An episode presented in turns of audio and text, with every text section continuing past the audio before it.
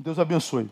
Bom, amados, para você que vem a primeira vez, nós estamos numa série de palavras uh, que eu denominei quando a graça é objeto do ódio, tomando por base a experiência do, do, do, do profeta Jonas.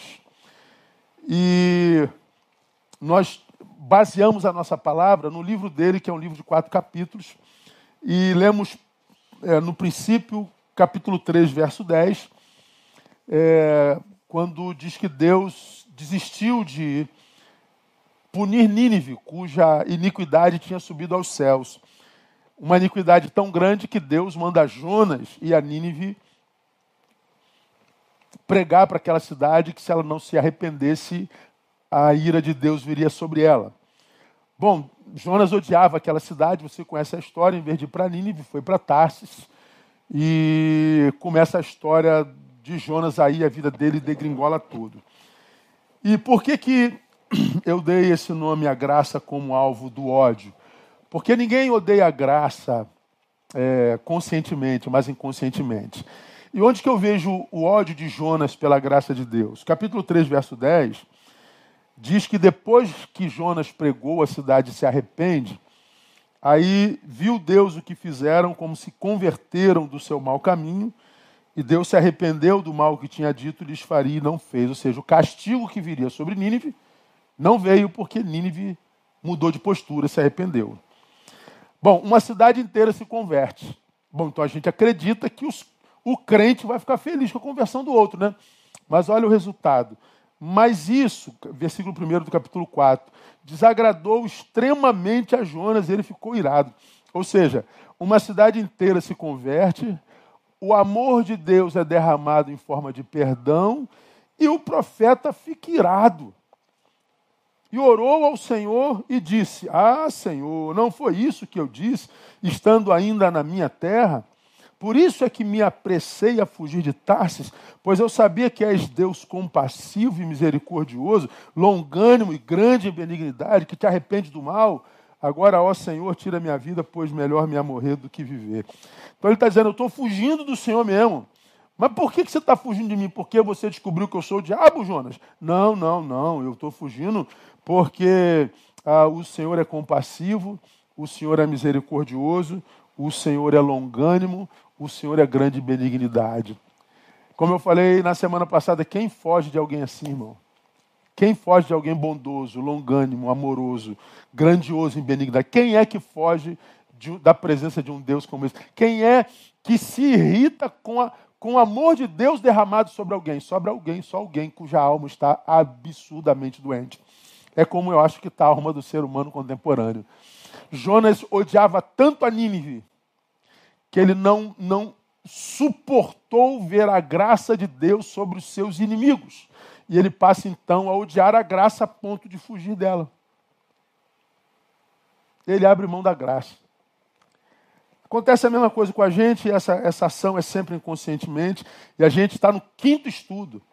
Por que, que essa deformação acontece em Jonas? Por causa do valor que ele imprime à palavra, muito pequeno.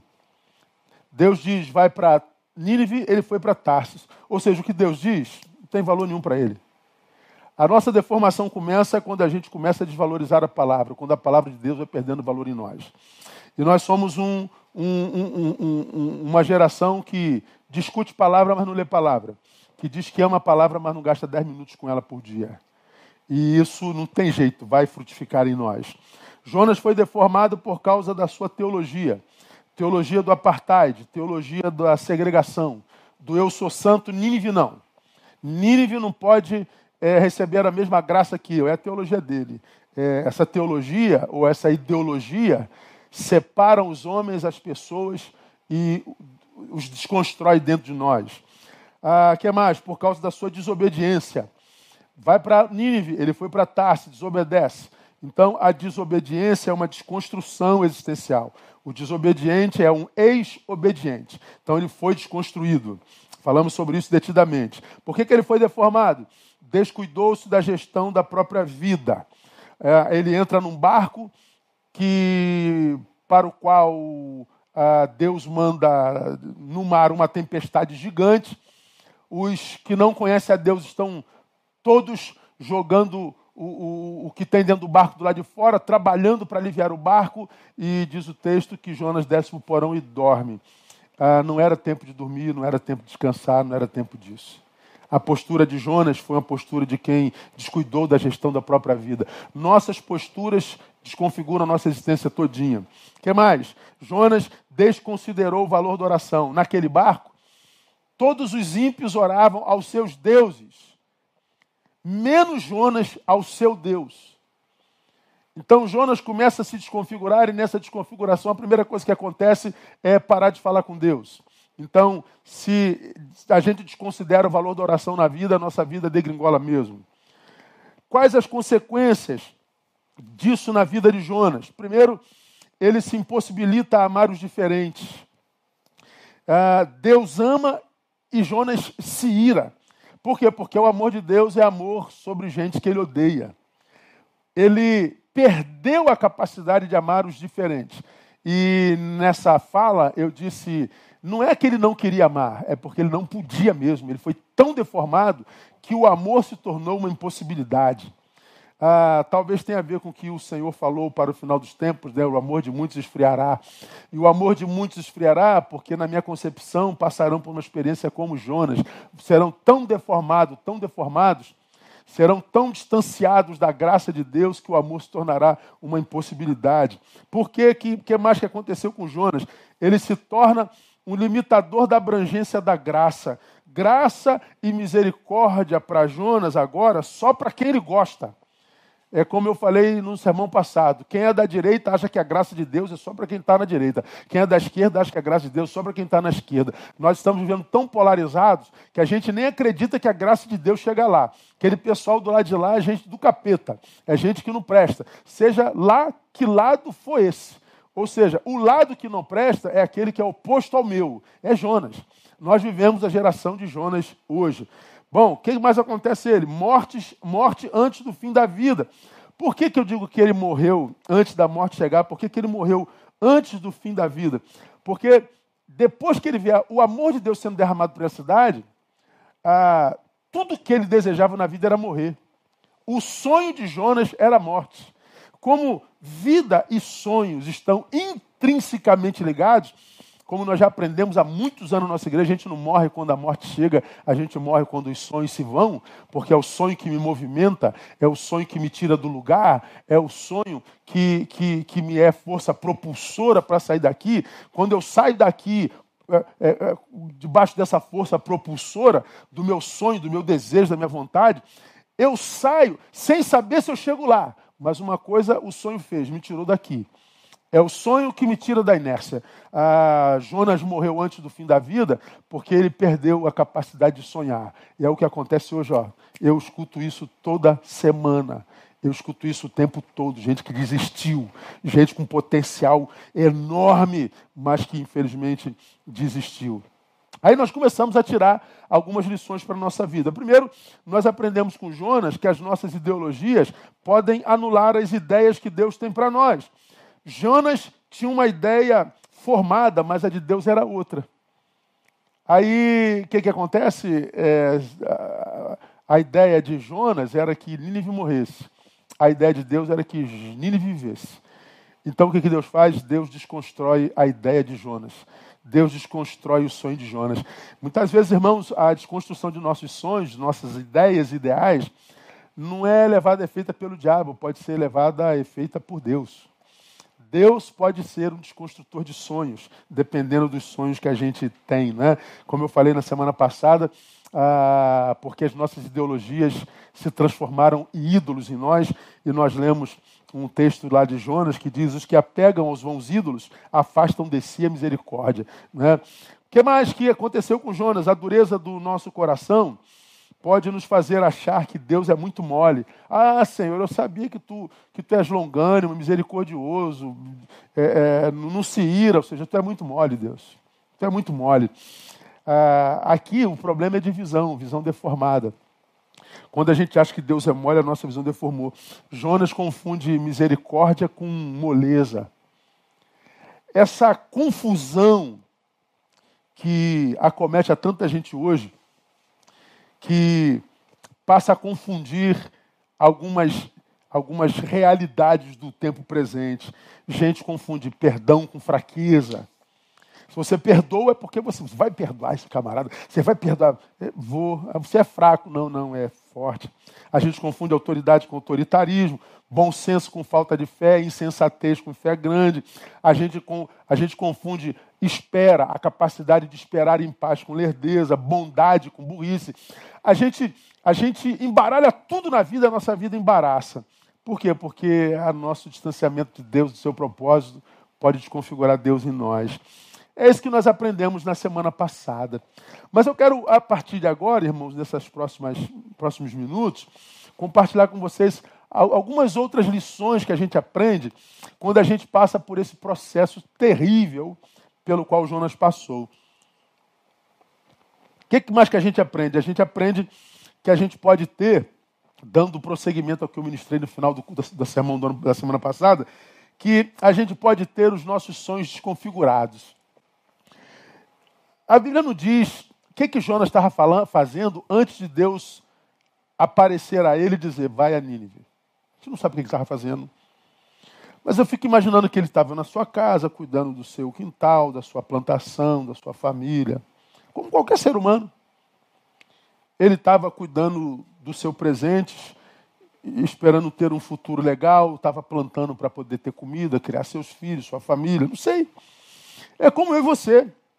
Você trabalha hoje esperando, esperando ter comida amanhã. Você trabalha mais ainda esperando dar um futuro melhor para o teu filho. A gente trabalha no presente pensando no futuro. Pois é, mas quando a gente é deformado como Jonas, nós temos desconfigurados não só a nossa vida, mas algo que é anterior a ela. Nós temos desconfigurados os nossos sonhos e projetos. O projeto que a gente tem para a vida, preste atenção, ainda não é a vida propriamente dita. O projeto que está aqui, ó, no campo do vir a ser, ainda não é. A gente quer que venha a ser, está aqui no vir a ser. Só é em projeções, mas ainda não tem materialidade. É vir a ser. Então eu sonho, eu planejo, eu projeto, para que esse projeto saia daqui e se transforme numa realidade. É isso que nos move. O sonho nos tira do lugar. Pois é, mas quando a gente é deformado, a gente não tem o nosso presente deformado, o nosso, a nossa vida só deformada. Deforma a nossa vida porque se Jonas foi escolhido por Deus para ministrar a uma cidade, esse cara tinha bom conceito em Deus. Deus poderia ter usado outros profetas contemporâneos. Deus poderia ter usado outro servo. Mas Deus escolheu Jonas. Então Deus via Jonas com bons olhos. Jonas caiu na graça de Deus. Deus sabia da capacidade de Jonas, por isso escolhe.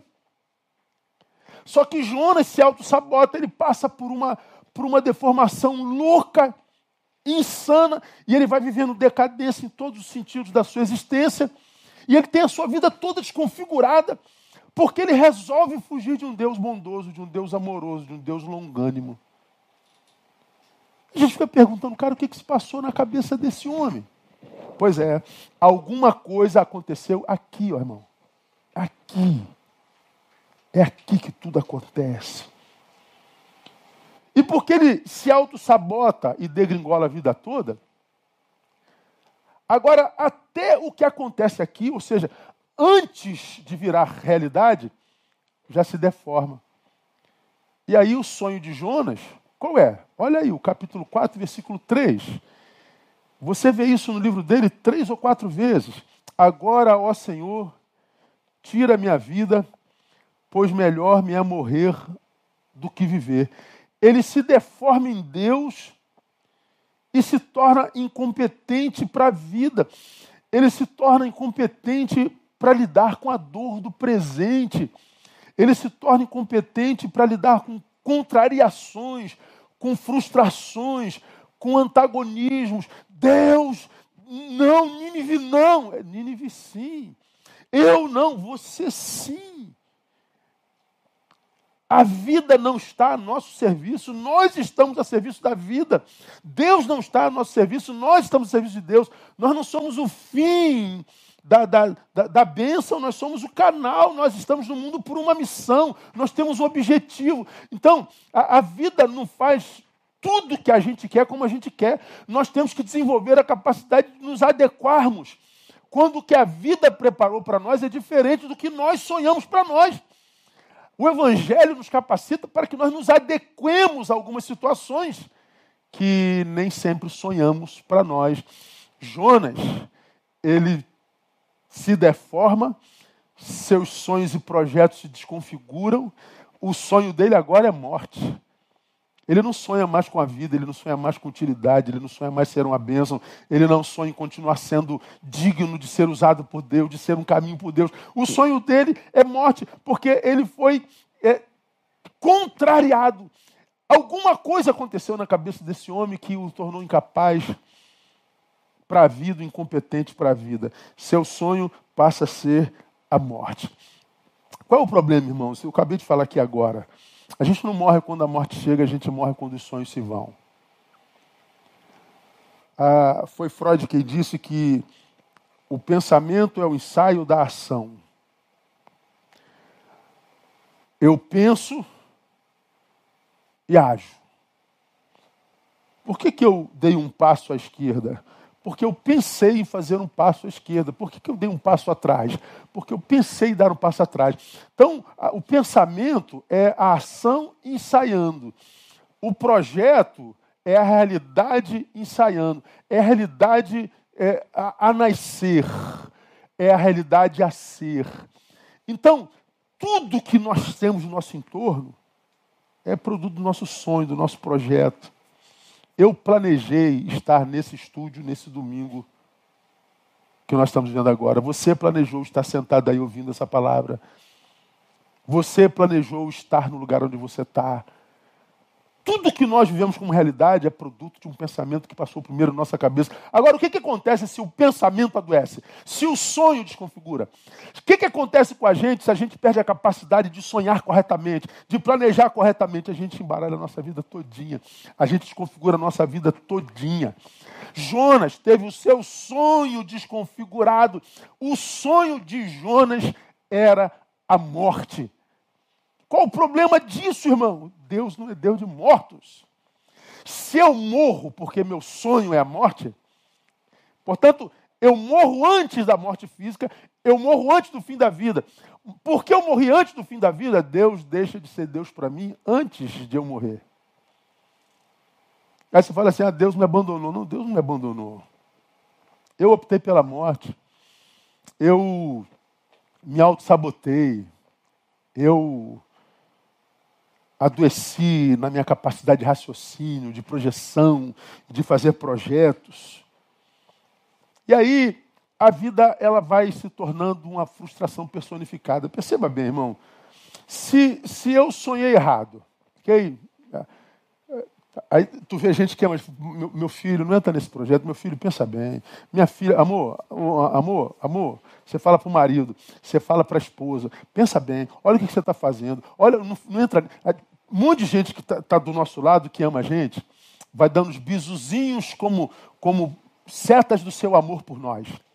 Só que nós estamos tão certos do pensamento que está na cabeça, do sonho que está na cabeça, que a gente não percebe que a gente está doente na capacidade de sonhar, que a gente está doente na capacidade de projetar. E tem um monte de gente dando sinal. Claro que esse monte de gente pode estar certo. Claro que pode. Eu posso estar certo e todo mundo está errado. Pode também, todo mundo pode estar errado. Agora, se eu estou muito certo do projeto que eu fiz para a minha vida, imagino que está todo mundo errado, uma coisa pessoalmente eu faço, deixa eu ver quem é que está dizendo que eu estou errado. Deixa eu ver qual o grau de ligação afetiva que eu tenho com essa gente. Pô, é minha mãe que está dizendo. É minha esposa, é meu marido, é minha filha, é meu filho. É meu melhor amigo que está comigo há tantos anos. É meu pastor, é meu conselheiro, é o meu médico. Aí eu fico pensando, cara, essa gente que está contra mim, nesse projeto, não é contra mim na vida. Então, o mínimo que eu posso fazer é considerar hipoteticamente que eu posso estar sonhando errado, que eu posso estar projetando errado. E se ainda assim eu tiver a certeza de que estou certo, eu nunca responderei a quem me ama com beligerância. Essa discordância, ela não se transformará em briga e muito menos em cisão. O que acontece hoje é que a gente vê muita gente que diz assim: eu estou certo do que eu estou fazendo, eu sou uma pessoa que, que quando eu decido uma coisa está decidido, eu não volto atrás, e você acha que isso é virtude. Não voltar atrás pode ser só burrice mesmo, irmão. Não voltar atrás só porque decidiu que não volta atrás, mesmo sabendo que o que está planejando não é correto, isso não é virtude, não, isso é burrice mesmo, isso é autossabotagem. E é por isso que a gente encontra muita gente boa em lugares absolutamente maus. Gente que poderia ser muito melhor do que o que é. E que, porque se auto-sabotou, como Jonas, vira vômito da vida. Vira indesejado por onde passa. Jonas, ele entra no navio e o, o, a tempestade chega. E ele poderia gritar: a razão dessa desgraça sou eu. E era. Ele é jogado no mar. E ele cai no estômago do grande peixe. O peixe passa mal. E ele lá do fundo do peixe poderia dizer: a desgraça desse peixe sou eu. E o peixe então vomita Jonas. A gente vai sendo vomitado de onde a gente está o tempo inteiro, irmão. E não é possível, meu irmão, que você que está sendo vomitado de tudo que é lugar, de tudo que é relação, de tudo que é espaço, de tudo que diz respeito à vida, e você ainda não, não, não se torna humilde suficientemente para fazer um choque de autogestão na tua própria vida. Porque eu e você sabemos que entre o sonho e a realidade está o trabalho, né? Está aqui, ó, no campo do vir a ser. Lá é a realidade. Qual o caminho para esse vir a ser, ser? O trabalho. E você vai trabalhando, trabalhando, trabalhando, trabalhando. E aí ninguém, ninguém pode dizer que você é vagabundo. Ninguém pode dizer que você é deitão. Ninguém pode dizer que você não é trabalhador, que você não é trabalhadora. Ninguém pode falar que você não se esforça, porque você é trabalhador, você acorda cedo, você dorme de madrugada, você é esforçado, você é esforçado. Está trabalhando a beça. Mas o que, que adianta trabalhar a beça se o teu sonho é errado? Se a realidade vai te ferir, se a realidade não vai construir, não vai abençoar ninguém. Jonas, irmãos, foi eleito por Deus porque era trabalhador. Jonas foi eleito por Deus porque era esforçado. Jonas foi eleito por Deus porque ele já tinha histórico de, de ter sido usado por Deus. Mas alguma coisa acontece aqui, ó. E Jonas se auto-sabota e o projeto dele é chegar a, a, a, a Tarsis. E ele começa a trabalhar, ele vai para Jope. Ele pega um barco. Ele bota o pé no mar, ele bota o pé na estrada, ele está se esforçando. Qual ele Tarsis? Pois é, esse projeto está errado. Está trabalhando, trabalhando, trabalhando. O que vai sobrar para você é frustração, cansaço. Porque não, não basta sonhar, tem que sonhar certo. Aí, uma palavrinha para vocês que me ouvem aqui, essa multidão que está aqui com a gente hoje. Você que de repente está vivendo um momento que não é muito legal na tua vida, você que acha que Deus abandonou, acha que Deus não se importa, você que acha que Deus se desinteressou, que Deus te trata com indiferença, faça um faça uma parada humilde para você fazer uma autoanálise e pergunte para você se teu sonho vai abençoar a quem além de você. Qual o objetivo do teu projeto além de si mesmo? É isso mesmo que você quer para a vida? Você tem certeza que é isso que você quer para a vida? Essas, essas perguntas nós precisamos falhar a nós, fazer a nós. Porque se, se sonhamos, mas sonhos desconfigurados, nós trabalhamos, só que trabalhamos em vão. Então, quando a gente se encontra com alguém muito cansado na vida, pastor, eu estou muito cansado. Legal. Que bom, significa dizer que você está trabalhando. Eu sei o que é cansaço, você também sabe, nós vivemos num tempo muito cansativo. Mas mais importante do que diagnosticar o cansaço é o que que nos cansou? Do que que você está cansado? Preguei sobre isso especificamente quando nós falamos sobre Mateus que diz: Vinde a mim, todos vós que estáis cansados, Jesus dizendo: Vinde a mim, todos vós que estáis cansados, sobrecarregados, e eu vos aliviarei. E vinde a mim, todos vós que estáis cansados. E a gente vê uma multidão se achegando a ele cansada. E aí a gente pergunta: Você está cansado, pastor? Eu estou absolutamente cansado. Cansado do quê? O que que te cansou? Há muita gente que diz: Estou cansado do meu marido. Aí abandona o, marido, abandona a esposa. E continua cansado. Estou cansado desse trabalho. Muda de trabalho, pede demissão. Continua cansado. Estou cansado dessa igreja, desse pastor. Muda de igreja, continua cansado. Estou cansado desse sexo. Muda de sexo, continua cansado. Estou cansado desse país. Muda de país, continua cansado. Porque você não estava cansado da família. Você não estava cansado dessa igreja, ou cansado desse país.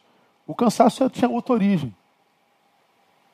E quando Jesus fala sobre cansaço, vinde a mim cansados, ele diz mais: tomai sobre vós os meus jugos e aprendei de mim, que sou manso e humilde de coração. Aí então encontrarão descanso para as vossas almas. Jesus identifica no convite onde se aloja o cansaço, é na alma. O cansaço é almático, não tem a ver com o que eu faço, é anterior ao meu fazer. Então não adianta mudar o que eu faço, porque o meu cansaço é anterior ao meu fazer. Fazendo ou não fazendo, eu estarei cansado. E aí você, eu estou cansado disso. E tem gente que diz, eu estou cansado de não fazer nada. O fazer nada cansa. Ou não? O cansaço é anterior à produção. Então, seu sonho, eu tenho um projeto, mas esse projeto não entra Deus, não entra ninguém mais, só eu eu sou o destinatário desse projeto, eu sou o único beneficiário desse projeto. Bom, a gente está trabalhando errado. Jonas, 120 mil habitantes. Não, não quero saber de 120 mil. Eu só quero saber do meu desejo. Eu só quero saber da minha vontade. E a minha vontade não está adequada à vontade de Deus. Eu não quero saber. Eu estou pensando em mim. Vai trabalhar em vão. Porque os teus sonhos já adoeceram. Então você já teve, irmão, a sensação de que não adianta fazer nada. Ah, pastor, não adianta fazer mais nada, não. Minha vida é isso mesmo, não adianta trabalhar, não adianta é, me esforçar, não adianta madrugar, não adianta nada, não adianta, não adianta nem sonhar, pastor. Pois é, é, pode ser que o teu problema seja sonho desconfigurado pelo ódio. Pode ser um sonho desconfigurado pelo ódio inconsciente, pela graça de Deus você está sofrendo com o que Deus está fazendo na vida de gente de quem você não gosta.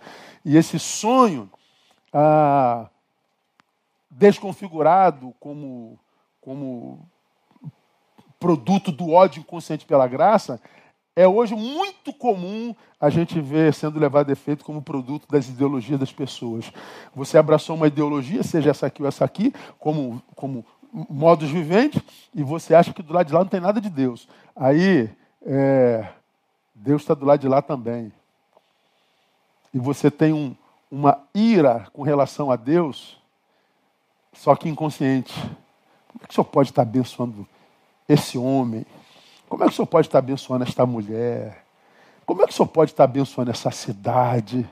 Como é que o senhor pode não fazer nada com relação a isso que está acontecendo aqui? Aí, sabe o que a gente vê hoje? Um monte de gente decepcionado com a graça de Deus e nem sabe que está tomado por essa decepção. Um monte de gente que odeia a graça de Deus e nem sabe que está decepcionado. Bom, para a gente ver a ilha, a gente precisa sair da ilha, de José Saramago. Né? Como ah, alguns têm essa capacidade de não tender nem para cá nem para lá, ah, esses quase sempre são chamados de isentões, os isentões, de repente, são os melhores observadores, porque eles não estão tomados por ideologias limítrofes, antagônicas, que te leva para tão longe do outro que você não consegue enxergar o outro completamente. está tão longe, tão distante por causa da tua ideologia, que você já não consegue mais enxergar o outro. Então você perdeu a capacidade de poder alcançá-lo. E aí, quando você vê Deus abençoando o teu inimigo, quando você vê a graça de Deus, você diz: Isso não pode ser Deus, só pode ser o diabo que está fazendo isso. Se oscilar, não, é Deus mesmo. É porque Deus ama, inclusive, aquele que você odeia, tá, irmão? Deus ama quem você odeia. Então, quando a gente está sendo desconfigurado como Jonas, o que, que acontece com a gente, irmãos? Nossos sonhos são desconfigurados. Que mais? Quando a gente é tomado por esse tipo de desconstrução,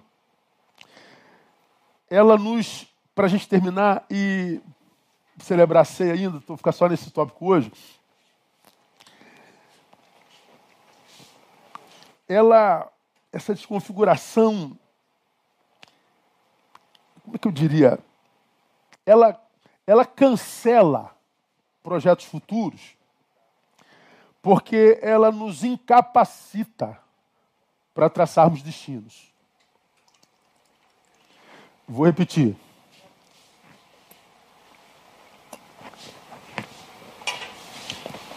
Essa deformação, anote, cancela na nossa vida projetos futuros. Por que, que ela cancela projetos futuros? porque ela nos incapacita para traçarmos destinos. Dá para explicar, pastor? Claro, sempre explico. Ah, Jonas, vá a Nínive. Jonas diz: aonde? Nessa cidade, capital da Assíria, que esmagou o meu povo que queimava homens e fazia deles tochas humanas. Esse povo perverso, diabólico. O senhor quer que eu vá lá pregar sobre ela? É isso mesmo. Mas não vou mesmo, Deus. Bom, desconfigurou ali. A ideia de Deus, a minha ideologia, anula as ideias de Deus para mim. Então ele vai para o outro lado. Quando ele chega a Jope, já correndo, andando, ele procura uma passagem. Olha só, imagina a, a, a, a, trama, tá certo? Então Jonas chega lá no, no, no balcão e diz assim: Ó, quero uma passagem. Aí o cara pergunta assim: Qual o destino, seu Jonas? Eu não tenho destino, não. Qualquer um, eu quero ir lugar mais longe da terra. Ah, o lugar mais longe é Tarso. Então me dá essa aí. Ele não tinha destino, ele queria só sumir. Eu fico imaginando alguém perto dele perguntando: o que, que o senhor vai fazer lá? Eu também não tenho o que fazer lá, não. É, qual o seu projeto lá? Não tem projeto. Aí eu fico imaginando uma terceira pergunta: quanto tempo o senhor vai ficar lá? Não faço a menor ideia.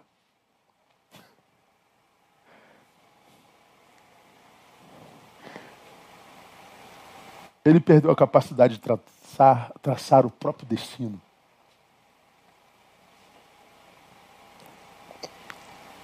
Ele não sabia, mas tinha perdido a capacidade de traçar o próprio destino. Quando eu me torno incapaz de traçar o meu próprio destino, meus projetos futuros são cancelados. Se por Deus, por amor a nós. Como que Deus pode abençoar um futuro de alguém que não tem destino? de alguém que não sabe o que vai fazer lá, de alguém que não sabe por quanto tempo ficar lá.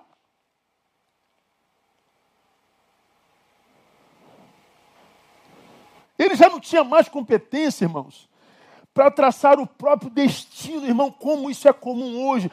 Quanta gente procura a gente dizendo, pastor, o que, que eu faço com a minha vida? Como que eu posso saber o que, que alguém que não eu vai fazer com a própria vida?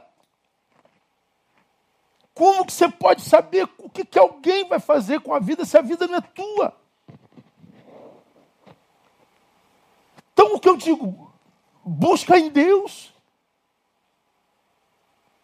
Restaura a tua comunhão com aquele que te criou, e se te criou, te criou com um projeto. Se eu quero saber o que, o que eu faço com a minha vida, eu tenho que entender que a primeira coisa que eu tenho que fazer é restaurar a comunhão com aquele que a criou. com aquele que me criou e não me jogou na vida dizendo assim: se vira aí, não, Deus tem um plano para cada criatura. Então eu tento descobrir o meu destino sem antes restaurar a minha comunhão com a minha fonte, com a minha origem. É uma loucura. Jonas tinha um projeto para Deus. Deus tinha um projeto para Jonas. Deus tinha um destino para Jonas. Deus tinha uma missão para Jonas. E Deus sabia quanto tempo essa missão duraria. Mas Jonas é desconfigurado. O que, é que acontece? Ah, ele se torna incapaz de traçar o seu próprio destino. E aí. É, ele, ele perde sentido para a vida.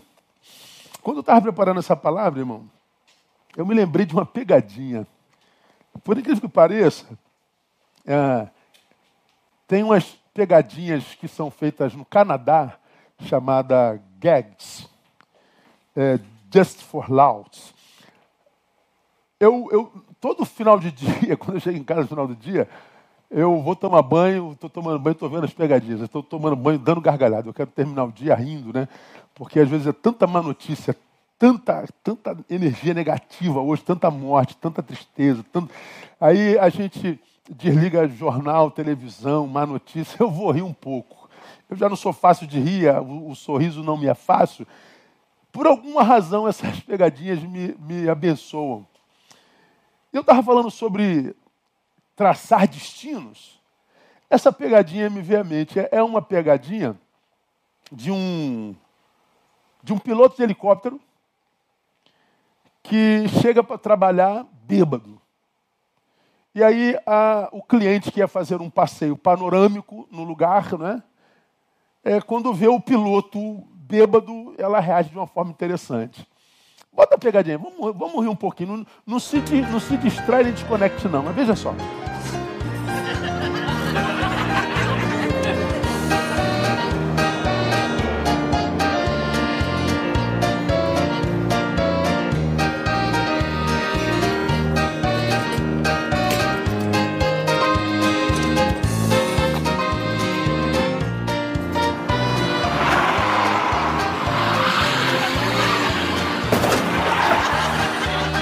Good work tonight.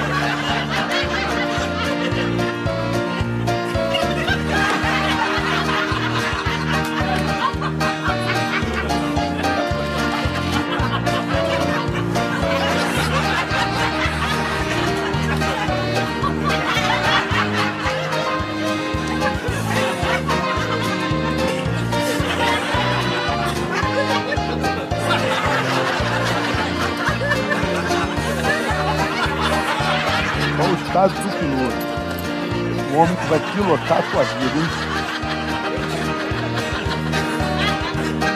O homem que vai te conduzir.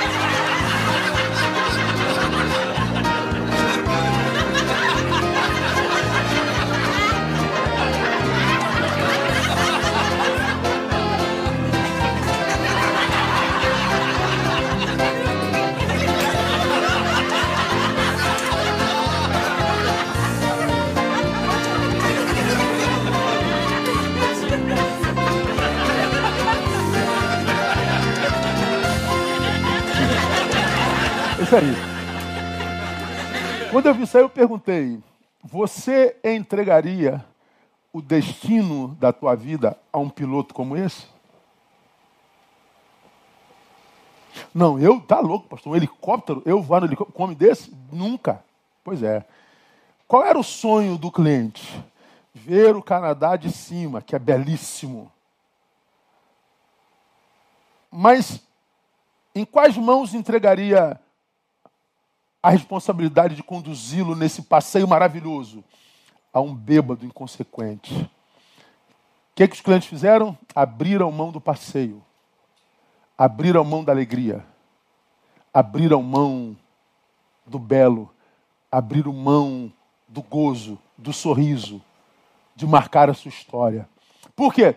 Porque elas não queriam entregar o destino das suas vidas na mão do incompetente.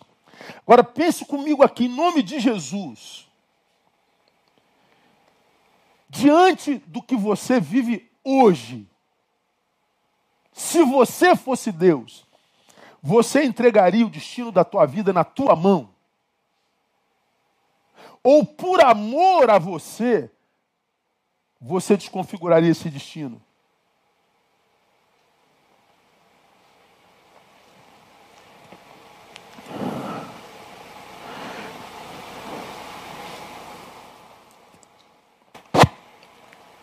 Vivemos num tempo, irmãos, de, de tanta gente satisfeita consigo mesmo, com a vida que está levando, com a vida que está vivendo, com um presente angustiante, um presente desprovido de sabor, de gozo, de cor.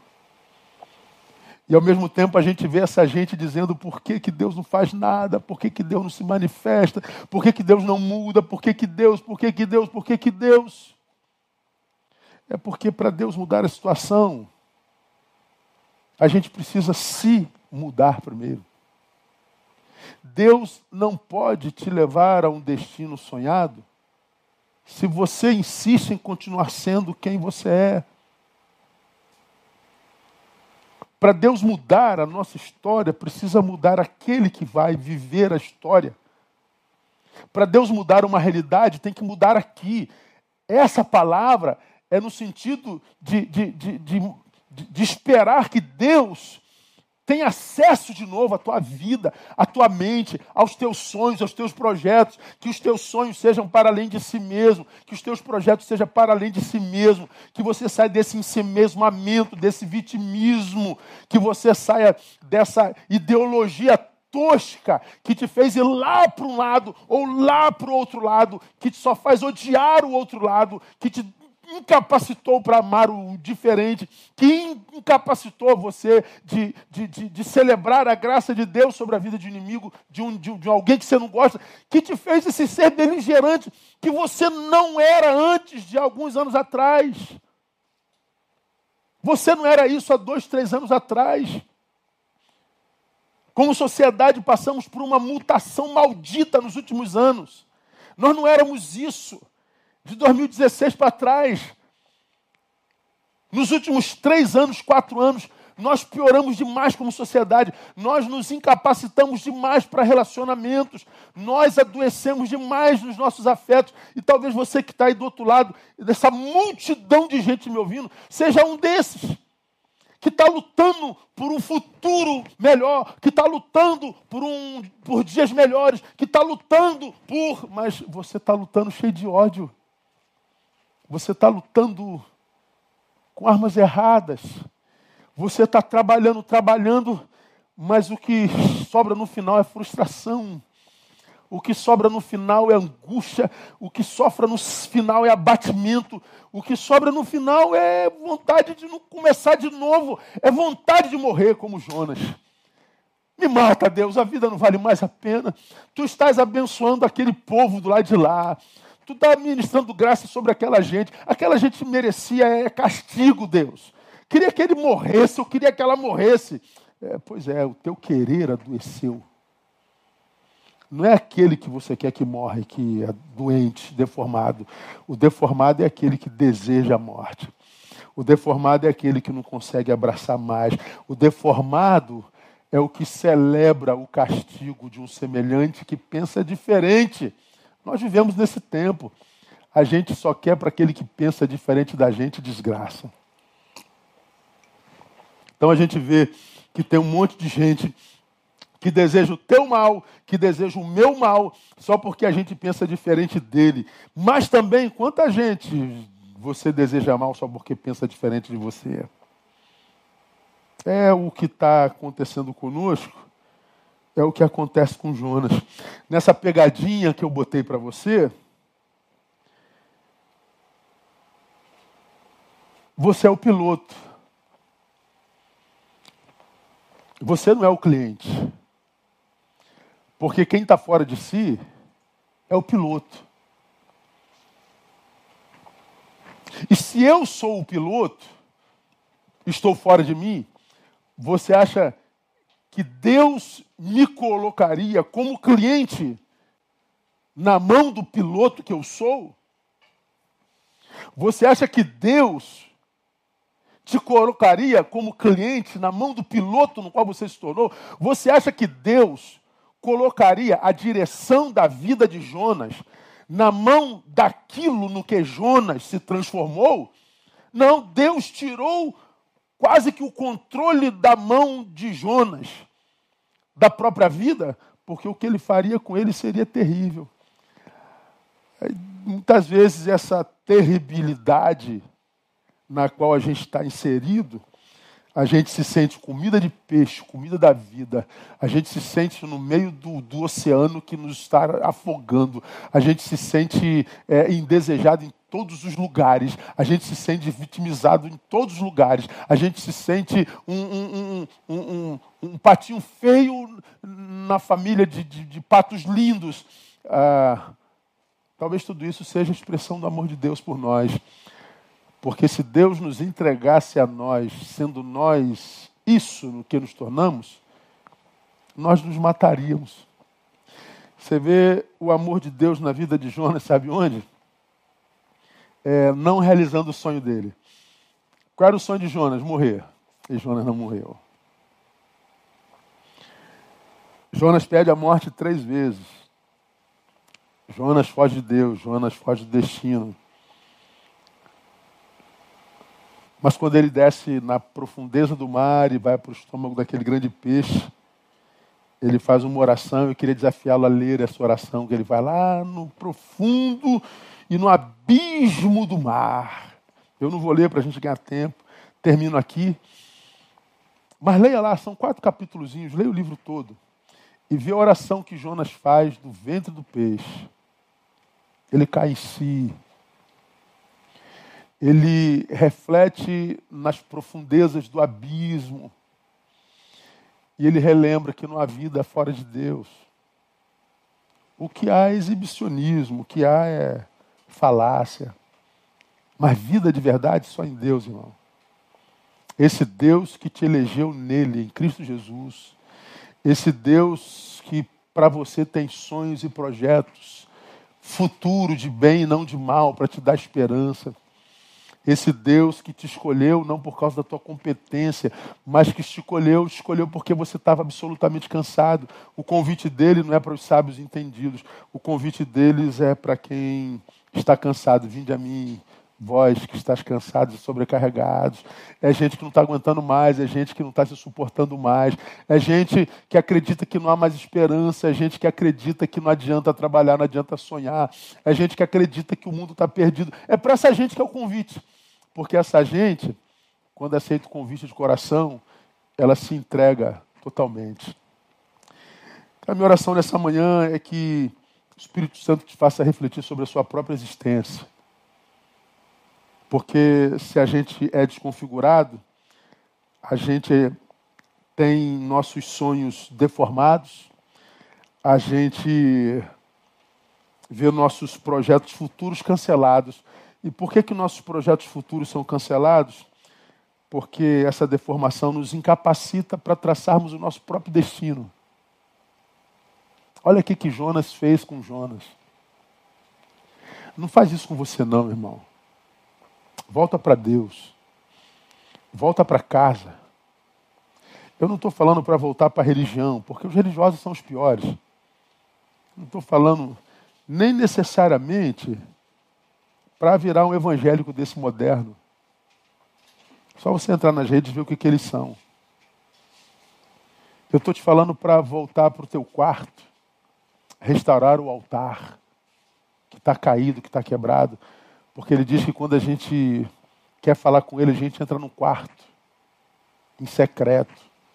Que em secreto ele nos abençoa. As igrejas estão fechadas hoje, pelo menos as que é, elas estão fechadas. Mas todo lugar onde há alguém que busca Deus em espírito e em verdade, ali há uma igreja. Então volta para a igreja, mesmo que essa igreja seja seu quarto.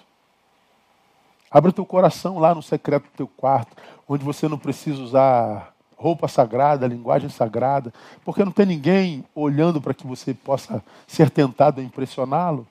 simplesmente olha ao Senhor como filho, que se identifica como Jonas, vendo tudo errado, destino todo desconfigurado, você diz: Deus, eu não quero mais ser o, o, o, o, Senhor do meu destino, eu entrego o meu destino ao Senhor. E você vai ver como é que a tua vida começa a mudar.